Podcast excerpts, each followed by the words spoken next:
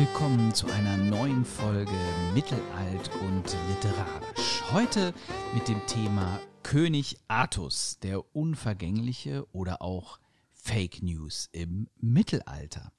Ja, warum Fake News? Also König Artus ist ja eine sehr schillernde Figur und ich glaube, wir haben hier bestimmt auch drei verschiedene Meinungen, wer er wirklich war. Und vielleicht lassen wir mal Katja Winter den Anfang machen. Du hast uns ein bisschen die Sage von König Artus mitgebracht. Genau, wir wollen uns ja heute mit der Frage beschäftigen, wer war oder ist König Artus. Und ähm, ich fange mal an. König Artus ist der Sohn des Königs von Britannien, Uther Pendragon, und Igraine, der Gemahlin des Herzogs von Cornwall.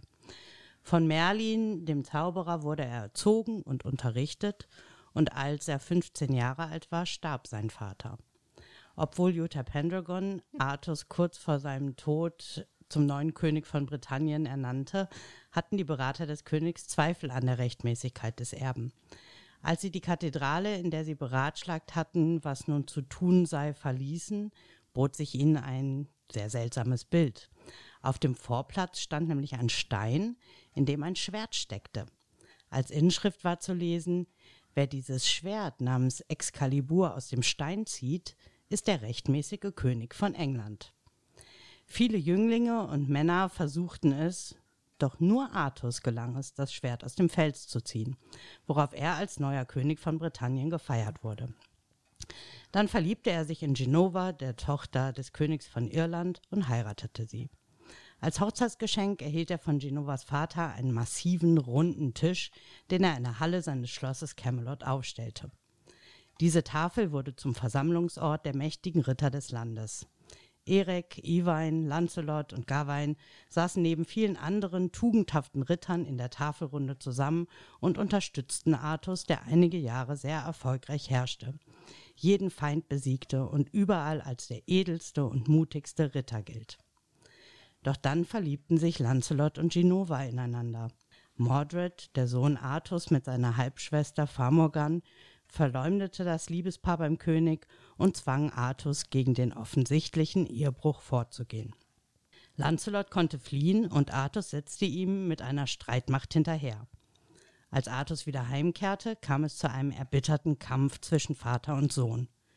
Artus tötete Mordred, zog sich selbst aber gleichzeitig auch eine tödliche Wunde zu. Auf einer Barke wurde der König Artus zu seiner letzten Ruhestätte auf die Insel Avalon gebracht. Von dort aus, so heißt es, wird er eines Tages nach England zurückkehren. Ja, guck, genau so kennt man das doch auch. Also da würde ich jetzt sagen, das hat jetzt hundertprozentig sich mit meiner Erinnerung gedeckt. Und ich befürchte, so wie ich euch kenne, nehmt ihr mir jetzt gleich hier meinen wunderschönen Kinderglauben an König Artus äh, wieder auseinander, oder Gabi Herchert? ja. Das war mir irgendwie klar. nee, der ist ein bisschen vielfältiger, der König Artus. Das ist ein König Artus, wie wir ihn kennen, aber wir kennen ja noch eine ganze Reihe von anderen Erzählungen über König Artus, die ihn auch jedes Mal anders aussehen lassen. Also die Frage, wer war König Artus, ist nicht einfach zu beantworten. Ne?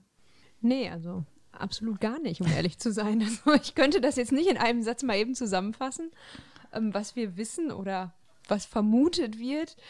Die Herkunft wird irgendwie in Großbritannien verortet. Er wird häufig als Krieger dargestellt. Ähm, ja, und es gibt eben zahlreiche Orte, die noch heute in Großbritannien und eben besonders in Wales auf seine Herkunft hindeuten. Was davon jetzt wirklich stimmt oder nicht, wollen wir heute erörtern. Aber das erstmal so viel dazu. Das sagt jetzt Katharina von Elbwart. Und ähm, ja, du kennst dich in Wales ganz gut aus. Ne? Wieso überhaupt Wales? Also König Artus ist doch so der Brite schlechthin. Müsste in London wohnen, ne? Ja, eigentlich wohnt er doch direkt äh, unter Big Ben. Aber die Waliser wollen doch auch was haben. Aber jetzt ist er ja in Avalon auf der Apfelinsel. Dann ist er entrückt worden, wie wir gerade von Katja gehört haben also er lebt. Ne? Das mhm. ist sehr bemerkenswert, dass er lebt.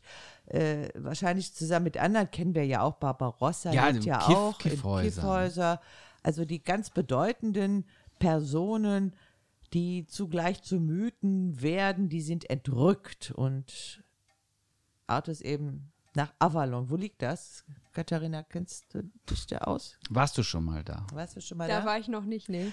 Also es gibt ja so einen Hinweis äh, auf Glastonbury, aber dieser Hinweis auf Glastonbury ist auch definitiv Fake News, denn das Kloster, das ist 1184 abgebrannt, ein ganz verheerendes Feuer und es war vorher eine Pilgerstätte und die blieben jetzt aus, die Pilger, aber die Mönche hatten eine sehr gute Idee, die haben nämlich dann behauptet, sie hätten das Grab von König Artus gefunden und das äh, Grab von seiner Frau.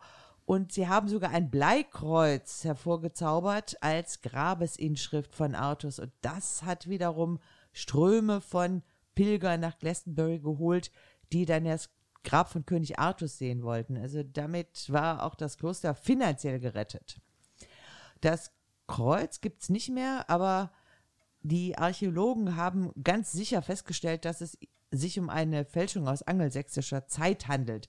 Das macht aber nichts. Dieser Schwindel ist mehrfach aufgedeckt worden oder ist immer mal wieder ans Licht gebracht worden. Trotzdem, das tut dem Artus-Kult in Glastonbury keinerlei Abbruch. Man braucht wahrscheinlich einfach einen Ort für König Artus. Irgendwo muss er hingehören, irgendwohin muss man halt pilgern. Ja, aber man kann eben auch zu verschiedenen Orten pilgern und wenn ich Katharina richtig verstanden habe, kann man auch nach Wales pilgern, ne? Genau, man kann nach Wales pilgern, man kann nach Cornwall pilgern. Also es gibt ganz viele Orte in Großbritannien, die eben Artus für sich beanspruchen. Aber gerade in Wales haben wir, ja, wenn man ehrlich ist, fast jeden zweiten Stein, der irgendwas mit Artus zu tun hat und äh, der vielleicht erstmal nicht unbedingt in die Landschaft passt, wird dann eben als Arthur's Stone ausgelegt, um dann eben wieder weitere Sagen und Mythen zu spinnen und auch gleichzeitig als Publikumsmagnet zu fungieren. Ne? Also viele Touristen werden angezogen und ähm, das hat eine ganz große Faszination. Man pilgert dorthin ähm, zu ehemaligen Grabstätten, die dann eben ja zu Arthurs, Arthurs ähm, Städten ausgemacht werden, weil King Arthur den Stein dorthin geschmissen hat, wie zum Beispiel in Kevin Bryn im Süden äh, Wales oder auch an anderen Städten, wo entweder King Arthur heute noch lebt und wirkt oder eben gewirkt hat. Ich meine, es ist ja schon sowieso alles sehr malerisch da. Also es ist jetzt auch touristisch kein Flop, wenn man da hinreist. Also es, wahrscheinlich beflügeln alle diese Orte ja auf eine gewisse Weise auch die Fantasie, sonst wären die Bewohner da vor Ort ja auch nicht drauf gekommen, sich das so auszudenken. Aber ähm, ja, zu dem Schlimmsten, was die äh, Wissenschaftler dieser Artus-Gestalt, dieser schillernden Figur angetan haben, ist ja eigentlich die These, dass gesagt wurde, ach, der ist ja aus ganz vielen Personen so zusammengesetzt. Der ist ja eher so eine Art Patchwork-Held. Ja, was heißt aus verschiedenen Personen zusammengesetzt? Die Frage ist, hat es überhaupt jemals sowas wie einen historischen Artus gegeben? Und diese Frage lässt sich schon mal nicht beantworten. Da gibt es auch ganz unterschiedliche Thesen. Da wird immer mal wieder eine neue These ans Licht gezogen. Und äh, man vermutet ihn als Römer im Grunde genommen oder man vermutet ihn als irgendeinen britischen Ureinwohner, äh, der Schlachtenführer war. Also es gibt ganz, ganz viele Thesen, die sind alle gleich richtig oder gleich falsch. Und zusammenfassend kann man sagen, Artus ist eben ein Mythos. Hm. Wie Robin Hood, Wie Robin Hood, ja. von dem man ja auch das Grab gefunden hat. Unbedingt. Äh, Wahrscheinlich auch mehrere, ne? Ja, aber ein besonders schönes. Da ist sogar noch die Inschrift intakt und so im modernen Englisch. Ja, und was sind so die, ja, wie soll man sagen, wissenschaftlichen Quellen, ähm, die man jetzt bei Artus ausmachen kann? Also über welches Jahrhundert reden wir überhaupt? 500 oder später? Ja, das weiß man ja auch nicht, ne? Das kommt darauf an, wo du den Artus-Anfang setzt. Äh, Die Erzählung gibt es schon ganz lange. Aber äh, die Erzählung ist auch immer schon in Frage gestellt worden. Auch im Mittelalter ist die schon in Frage gestellt worden. Also 1125 hat William von äh, Malmesbury in seiner Gesta Regum Anglorum geschrieben, so auf Deutsch heißt das so ungefähr, die Briten faseln von Artus dummes Zeug. Oder äh, so kurz nach ihm Hermann von Turnay hat jener König Artus, der laut den Fabeln der Briten berühmt war, also sehr distant. Oder wenn wir in Thomasin von Cerclarias Welchen Gast reingucken, der erwähnt auch die Artus-Literatur, aber klassifiziert sie dann so als Kinderliteratur und als Belletristik. Das ist also nicht hier, wir bewundern den großen König Artus, sondern ja, ja, also wer noch nicht so richtig lesen kann oder wer so ne, nicht zu größeren Vernunftüberlegungen fähig ist, der kann ja auch sowas lesen. Also das heißt, schon im Mittelalter hatten die ihre Zweifel, ob das da bei der Figur alles so mit rechten Dingen zugeht. Ja, Das ist ja relativ früh dann. Ja, es ist schon fast spät. Der Beginn der Artus-Legende wird so auf 518 datiert. In den Annalen, also in den walisischen Annalen, das sind so die ersten Schriftstücke, wird von Artus gesprochen. Und da wird auch schon sein Tod ganz klar datiert. Und zwar auf 537 bis 39, was ja schon eine relativ ja klare sehr Zeit ist. präzise für Sehr die Zeit. präzise ne? für die Zeit. Und ähm, ja, dagegen sind dann die Rezeptionen später, die Gabi gerade genannt hat, ja schon fast spät. Ne? Mhm. Das stimmt. Und in diesen frühen Überlieferungen, als was wird er da so äh, charakterisiert? Also er ist ja über die Jahrhunderte immer schillernder geworden. Also man hat ja immer unterschiedlichere Dinge rein interpretiert und vor allen Dingen auch das mit der Magie, wo sich jetzt heute dann auch so Fantasy-Autoren drauf äh, stürzen, das hat ja wahrscheinlich auch so seine eigene Geschichte. Ja, also es gibt eigentlich drei große Bereiche, ähm, in die die literarische Darstellung von Artus unterteilt werden kann. Einmal ist er der große Krieger, der Monster und Ungeheuer tötet, ähm, um die Briten zu schützen. Und einige davon können eben menschliche Gefahren sein, also wie zum Beispiel die Sachsen, gegen die er ja ähm, das britische Reich verteidigte. Andere sind aber dann übermenschliche, zum Beispiel verzauberte Wildschweine, monströse Katzen oder Drachen und auch Riesen. Dann haben wir Arthur als Folklorefigur. Als Folklorefigur vollbrachte er Wunder und hat eine Truppe von übermenschlichen Rittern und lebte mit denen in den Wäldern Großbritanniens. Also gar nicht irgendwo am Hof, hier so Camelot. Nö, da ist er eben die Figur, die in den Wäldern lebte und von dort aus ähm, in die Schlacht zog. Was ja dann auch schon wieder eine Nähe zur Robin Hood-Figur und wie die aufgeladen Ja. wurde, äh, aufweist. Genau, absolut. Ja. Und dann haben wir eben Arthurs noch als Verbindung zur walisischen Unterwelt, mit der er eben in Kontakt steht, um entweder Burgen im Jenseits auszurauben oder eben sich Gehilfen für seine Taten zu suchen. Und die allerfrühesten Quellen sehen eben auch Artus Frau und heidnische Götter als Verbindung zum Jenseits. Also das sind so diese drei Oberkategorien, in die die literarische Rezeption von Artus eingeteilt werden kann. Mhm. Das ist so ein Narrativ um die Artus-Legende, das sich immer weiter wandelt und kontinuierlich wandelt. Und das wurde dann entsprechend angepasst und kam dann auch im deutschen Sprachraum an.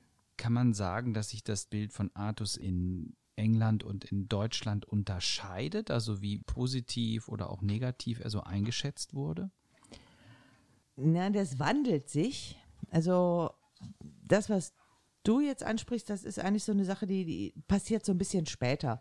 Das, was Katharina jetzt aufgezeigt hat, sind so die unterschiedlichen Facetten, die wir bei Artus finden. Und wenn du, wenn ich dann jetzt so anschließe an das, was Katharina gesagt hat, äh, wir haben zum Beispiel im 9. Jahrhundert Nennius, der nennt ihn einen Schlachtenführer. Also das war ein ganz toller Krieger, der hat zwölf Schlachten gewonnen und er hat da knapp 1000 Menschen eigenhändig getötet. Er selber. Er selber, ja, weil er Na, der schick. ganz tolle Kämpfer war.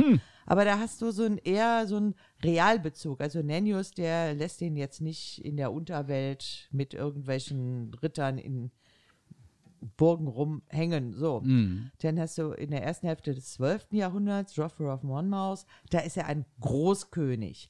Aber da kommen dann wieder diese mythischen Elemente dazu. Merlin spielt eine Rolle und auch das Schwert Excalibur spielt eine Rolle. Dann so ab 1155 Robert Waste, der hat die Tafelrunde da mit reingebracht und die Entrückung nach Avalon. Und dann gibt es nochmal so einen Sprung um 1170 mit Chrétien de Troyes. Das ist die französische Artus-Rezeption. Der bringt den Artus in die höfische Dichtung. Und in der höfischen Dichtung ist Artus nicht mehr der Kämpfer. Weil das nicht so gut ankam. Nicht, weil das nicht so gut ankam, da nimmt man einfach einen anderen Aspekt dieses Mythos. Da ist er derjenige, der am Hof ist, der letztlich die höfische Ordnung garantiert. So ab dem 12. Jahrhundert haben wir dann auch die deutsche Artus-Dichtung, insbesondere Hartmann von Aue, aber dann noch Wolfram von Eschenbach. Dann wird Artus nochmal mit anderen Attributen versehen. Dann wird das so eine ja, retrospektive Utopie, da reden wir gleich noch drüber, was das dann so ist. Und dann gibt es immer mehr Artus-Geschichten. Also diese Figur Artus wird in unterschiedliche Richtungen zusammengefasst und das ganz große Artus-Werk entsteht dann wieder im Spätmittelalter in England. Sir Thomas Mallory, der schafft dann eine Zusammenfassung der gesamten Artus-Dichtung.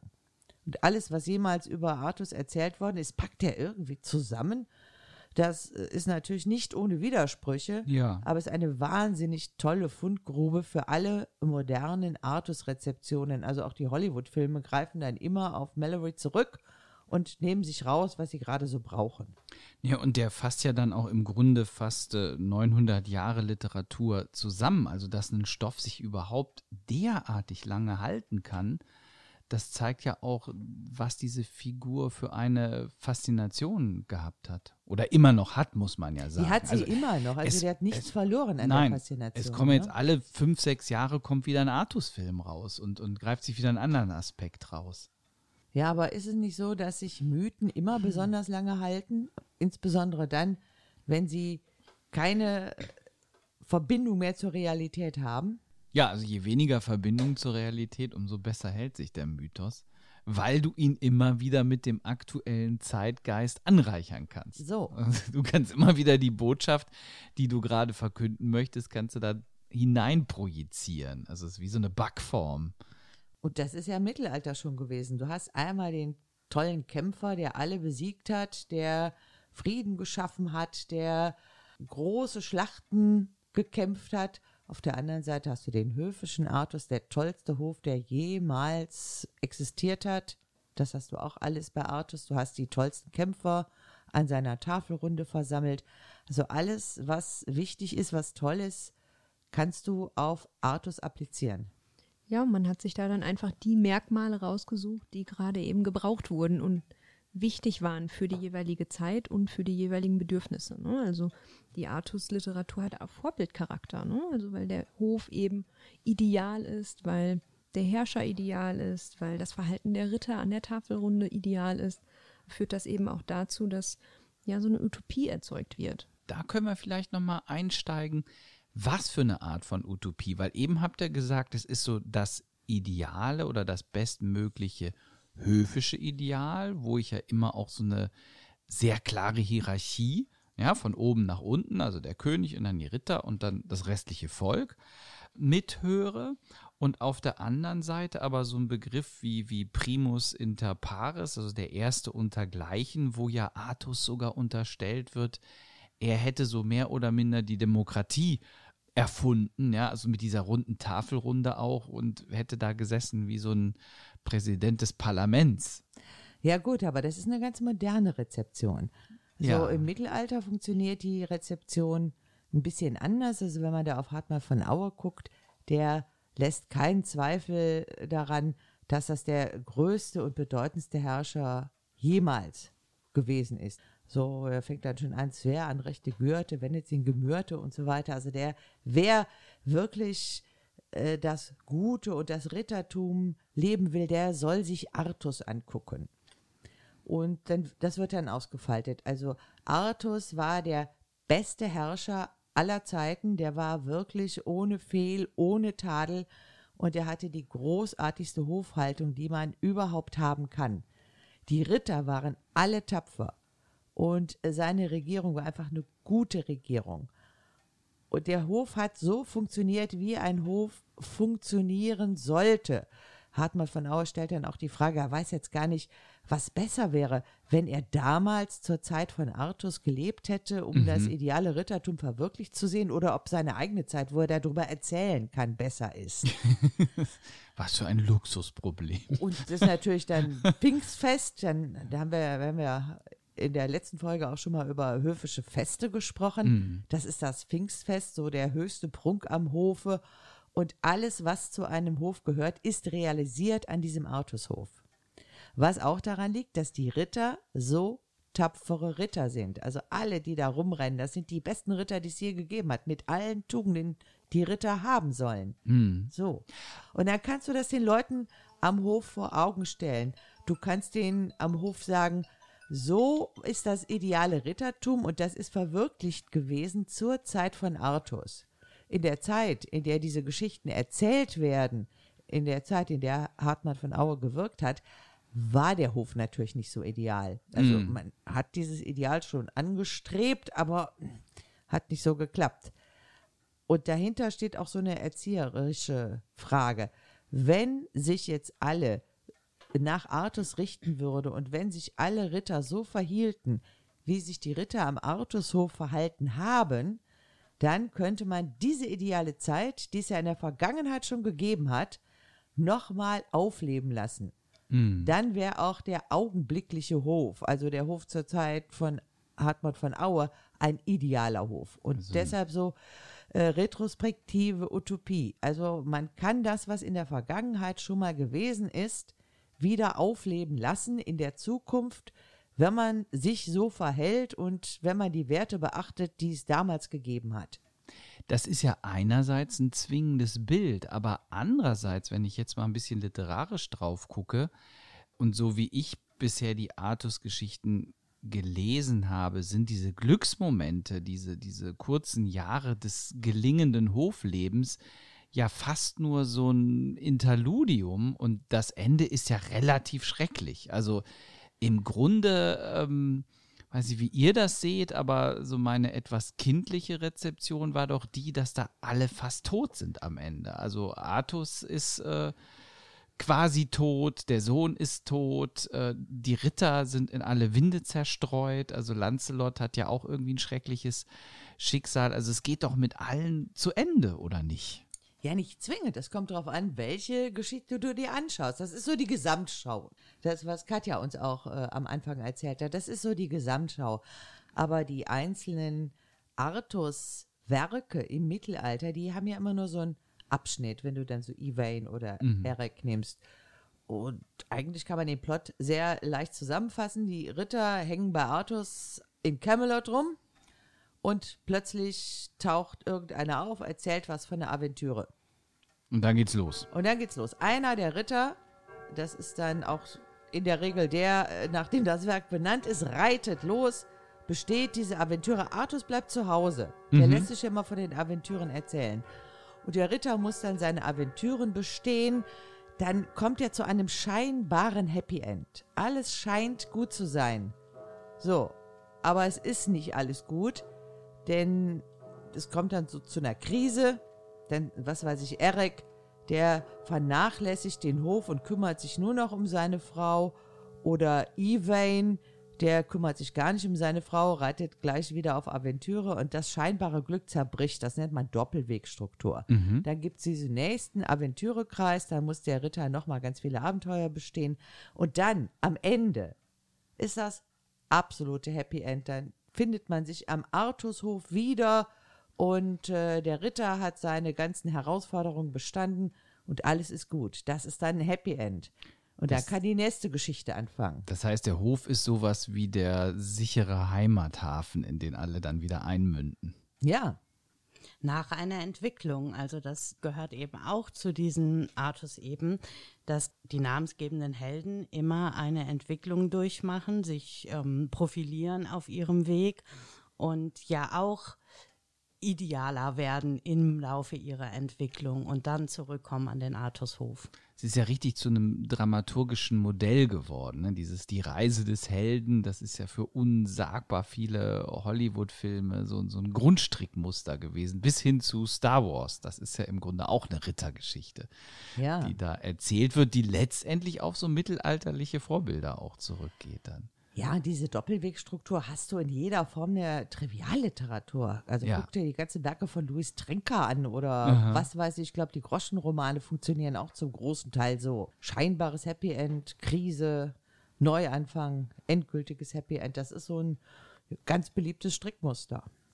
Das heißt also, Artus bleibt modern, er eignet sich einfach zu gut dafür, ihn, ihn immer wieder neu aufzunehmen und immer wieder neue Aspekte reinzupacken.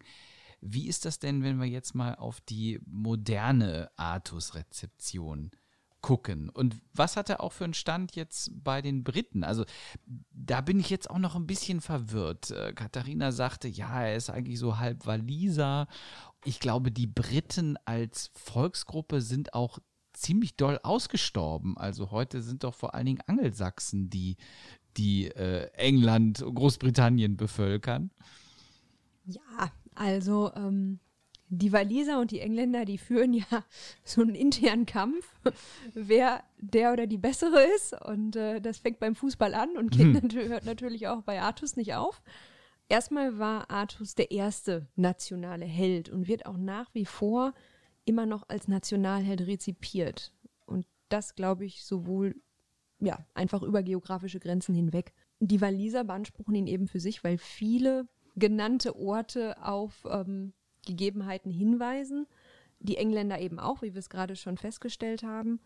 Bei den Engländern ist es jetzt eben so, dass die Literatur sagt, dass König Artus gegen die Invasion der Angelsachsen kämpfte, was jetzt nicht so viel für die Engländer sprechen würde. Ne? Also da wäre es dann relativ schwierig zu argumentieren, dass er auch für die Engländer der Nationalheld ja, ist. Eben, die Angelsachsen ähm, haben gewonnen am Ende, ne? also die, die Invasoren, wenn man so will. Genau, ich glaube letzten Endes übt Artus einfach nach wie vor eine unheimliche Faszination aus, ähm, ist ein Publikumsmagnet, wenn es um die historischen oder scheinbar historischen Orte geht und eben auch eine Touristenattraktion. Und ich glaube, das stimmt so mit dieser Faszination King Arthur überein, ähm, dass man sich auch gewisse Ereignisse, wie zum Beispiel große Steine, die mitten auf einem Feld stehen, konnte man sich früher nicht erklären, aber man hatte dann ja King Arthur, hm. der den eben rübergeworfen hat, weil er sauer war oder weswegen auch immer. Und äh, so konnte man sich eben ja verschiedene Naturereignisse vielleicht auch erklären und hat das dann eben weiter tradiert,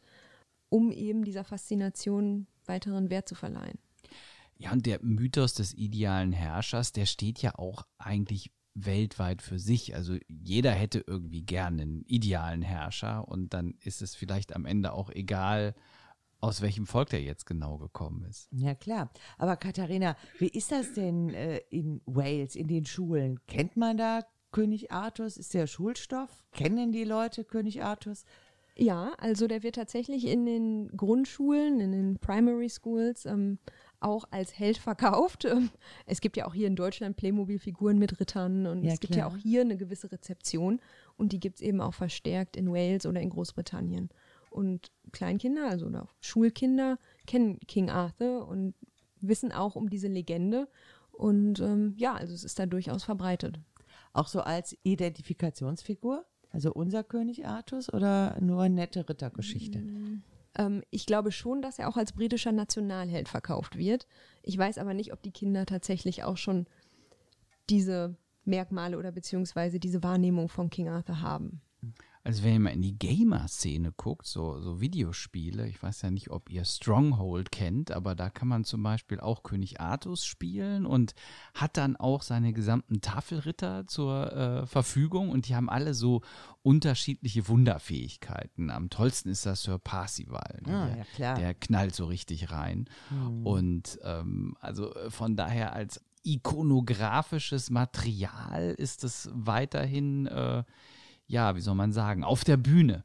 Ja, und, und kommt über so verrückte Wege vielleicht auch an Kinder und Jugendliche, die sich eigentlich überhaupt nicht für Geschichte ähm, interessieren. Aber im Videospiel sind sie dann der Figur schon mal begegnet. Ja, und guck doch mal nach Hollywood. Du hast ja vorhin selber gesagt, also alle paar Jahre kommt ein neuer Artus-Film raus. Mhm. In Hollywood ist Artus eine ganz beliebte Figur, weil gerade auch der ideale Herrscher unterschiedlich eingesetzt werden kann. Und da kann man immer den Artus nach vorne bringen. Da kommt dann auch äh, die Sache mit der Demokratie wieder zum ja, Tragen. Ja, ja, Also der kann auch durchaus der erste Demokrat gewesen sein, wenn er dann alle Ritter gleichberechtigt an der Tafelrunde sitzen hat. Eben, und dann werden ihm ganz seltsame Zitate in den Mund gelegt, also die aus historischer Perspektive wirklich vollkommen abwegig erscheinen. Dann ist man wirklich bei den Fake News. Aber es ist für Hollywood einfach sehr verführerisch, wo ich mich dann auch immer frage, was haben jetzt eigentlich die Amerikaner mit England zu tun? Ich meine, gut, durch die Auswanderungsbewegung und alles, aber, aber das Land selbst, Amerika, ist erstmal sehr, sehr weit weg von Großbritannien. Ja, und hat auch nicht wirklich Mittelalter. Gar nicht, ne? Gar nicht. Es, es gibt zwar einzelne Verrückte, die dann mal eine Burg oder ein Schloss kaufen und das dann Stein für Stein abtragen lassen und da. Ja, aber das ist, äh, die haben ein importiertes Mittelalter. Richtig, genau. Das heißt, zu der Zeit, äh, zu der man Mittelalter veranschlagen kann, sah es anders aus. Da, waren die noch nur- gar nicht da, ne? da da war dann eine andere Indianer. Kultur, da gab es Genau. da Indianer und die Ganz- hatten mit Artus gar nichts am Hut. nein, nein, nein. Also das heißt, das ist so ein eingekaufter Mythos. Die haben sie auch nicht mit Schwertern gekloppt. Ne? Nee. Der aber deswegen nicht weniger faszinierend ist, ne? Ja. ja, ja. Also nicht nur Hollywood, sondern auch ähm, auf dem Broadway gibt es ja das Musical ähm, Camelot.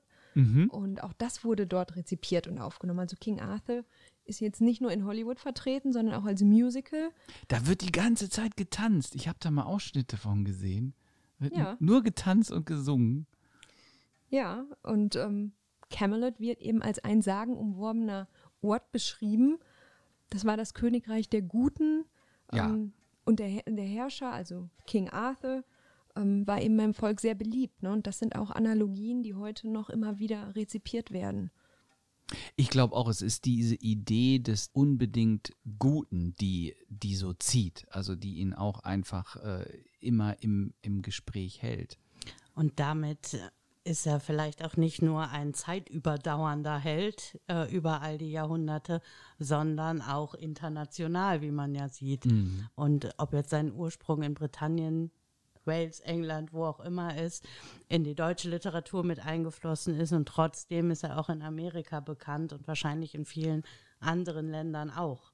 Es wäre interessant, mal äh, Asiaten zu fragen, wie die so eine Figur eigentlich sehen und äh, wie die dieses europäische Rittertum einschätzen. Die haben ja ganz andere Traditionen dann. Ne? Da gibt es ja auch als Epoche kein Mittelalter, wie wir das hier definieren.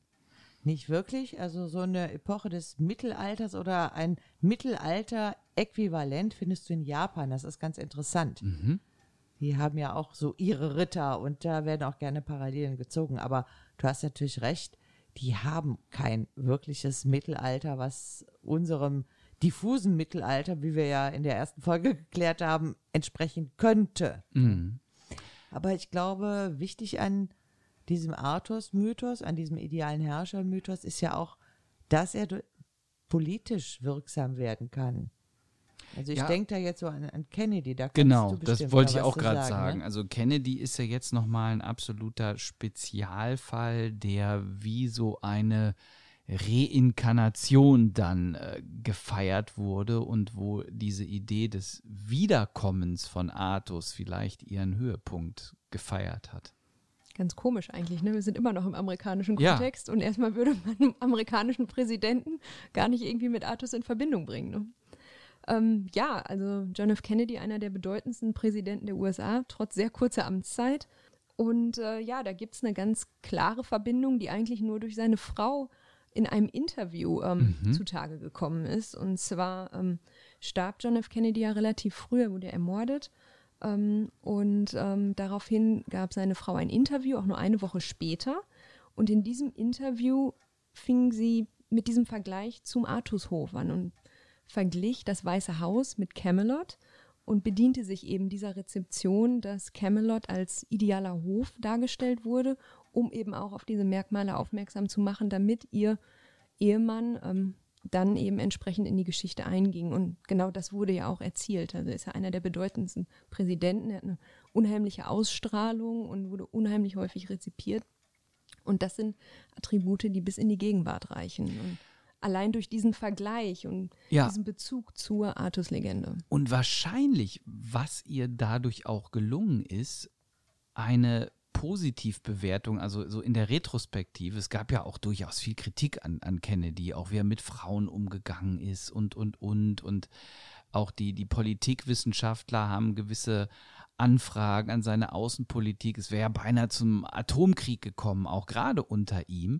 Und das wird ja alles gar nicht so sehr wieder wachgerufen, sondern vor allen Dingen sein Charisma, sein Auftreten, seine Vision. Und er hat ja ganz vieles von dem, was er noch machen wollte, auch gar nicht umsetzen können. Also er war eher so eine Art Versprechen auf die Zukunft. Und da sehe ich dann auch wirklich Parallelen zur, zur Artus-Sage. Aber es ist schon ein bisschen verrückt, dass das jetzt dann in Amerika ausgerechnet sich so entfaltet. Aber die Strategie, das muss man sagen, ist wirklich gelungen. Also Ja, ihn ja. positiv aufzuwerten dadurch genau. und ihm eine, eine historische Wichtigkeit vielleicht noch mehr zu verleihen, als er ohnehin gehabt hätte. Genau, also er wird ja fast schon als übermenschlicher Ja. Präsident inszeniert, ohne dass er auch die Zeit hatte, entsprechende Taten zu vollbringen. Richtig, Ähm, richtig. Und ähm, ja, also die Analogie zu König Artus ist dadurch nochmal stärker geworden. Ne? Also die Sage oder dieser Mythos wird dann zum Mythos Kennedy, Mhm. weil man ja, ja. gar nicht wirklich Ja. weiß, was hätte passieren können. Also Genau. die Chance hatte er ja nicht. Genau, das ist der Artus-Sage auch eingeschrieben, dass sozusagen, Leute, wenn der länger dran geblieben wäre, das wäre noch richtig gut geworden. Ja, nicht der, also bei der Artus-Sage ist eher, man weiß nichts über den. Ja, Deshalb gibt es da jede Menge Freiräume, wo man ihm Sachen zuschreiben kann. Wir wissen nicht, wo hat er gewohnt. Hatte der überhaupt eine Burg, die Camelot hieß, oder was war mit dem? Also da können wir, weil wir nicht wissen, was gewesen ist, so die Freiräume nutzen. Und bei Kennedy kann man die Freiräume nutzen, weil man nicht weiß, was noch geworden wäre. Also es Genau, ist einmal so ne, der Griff in die Vergangenheit, einmal der Griff in die Zukunft. Und obwohl man ähm, nichts weiß, nicht sicher weiß, hat ja jeder eine Vorstellung und die kann man eben auch nutzen, dann eben eingebettet in solche, in solche ähm, Geschichten oder Erzählungen, weil man ohne viele Worte, ohne Erklärung direkt ein Bild schafft von etwas und ähm, damit ja dann auch ein Gefühl schafft. Und ähm, das gilt für die, ähm, für die Geschichte Kennedys Frau, aber eben auch für viel Literatur, wo man Artus nur nennen muss und gar nicht viel sagen muss oder Camelot nennen muss oder den Hof oder die Tafelrunde nennen muss. Und sofort hat jeder eine Vorstellung und eben kann da, damit auch etwas verbinden, was so eine Geschichte trägt. also um auf unseren Titel zurückzukommen, insofern gibt es eigentlich gar keine Fake News zu König Artus, weil irgendwie alles reinpasst in diese Form. Ihr habt ein schönes es gibt auch Abschluss- keine News. also, Nur Forschung. Forschung gibt es. Ihr habt noch ein schönes Abschlusszitat, auch aus Wales, ne, zum Thema Artus für alle. Genau, vom Direktor der Nationalbibliothek in Wales. King Arthur was or is whoever you want him to be. Sehr schön. Genau, also Artus für alle. Jeder kann sich äh, verschiedenen Merkmalen bedienen und äh, das macht ihn, glaube ich, auch nach wie vor ähm, ja, so faszinierend und so individuell, so unterschiedlich und so nahbar und doch irgendwie nicht wirklich greifbar. ja, weil du ihn immer auf neue Verhältnisse wieder biegen kannst. Und du kannst eigentlich alles mit Arthurs auch legitimieren. Es fasziniert mich auch so diese Legitimationsfunktion. Ja. Schon König Artus hat. Genau. Oder auch unsere Vorstellung von rundem Tisch, die kommt ja auch genau daher, ne? Das stimmt. Schon der König Artus hatte diesen runden Tisch und für alles wird ja jetzt ein runder Tisch eingerichtet. Ja, ja. So richtig äh, bekannt wurde das Bild dann wieder bei der Wiedervereinigung. Da gab es Ja. einen runden Tisch nach dem anderen. Ja. Ne? Und das hat sich aber gehalten. Also runde Tische haben wirklich äh, Hochkonjunktur. Ja. Und das nur, weil Artus eine in Camelot hatte. Ja, guck mal, und wir sitzen nicht an einem runden Tisch. Also das wäre doch jetzt doch mal. Wir, wir folgen hier den Regeln der höfischen Repräsentation. Also ich plädiere für einen runden Tisch. Ich will jetzt einen runden Tisch für unsere Podcasts. Solange wir den noch nicht haben, verabschieden wir uns erstmal bis zur nächsten Folge von Mittelalt und Literarisch. Sage herzlichen Dank in die Runde und tschüss. Tschüss.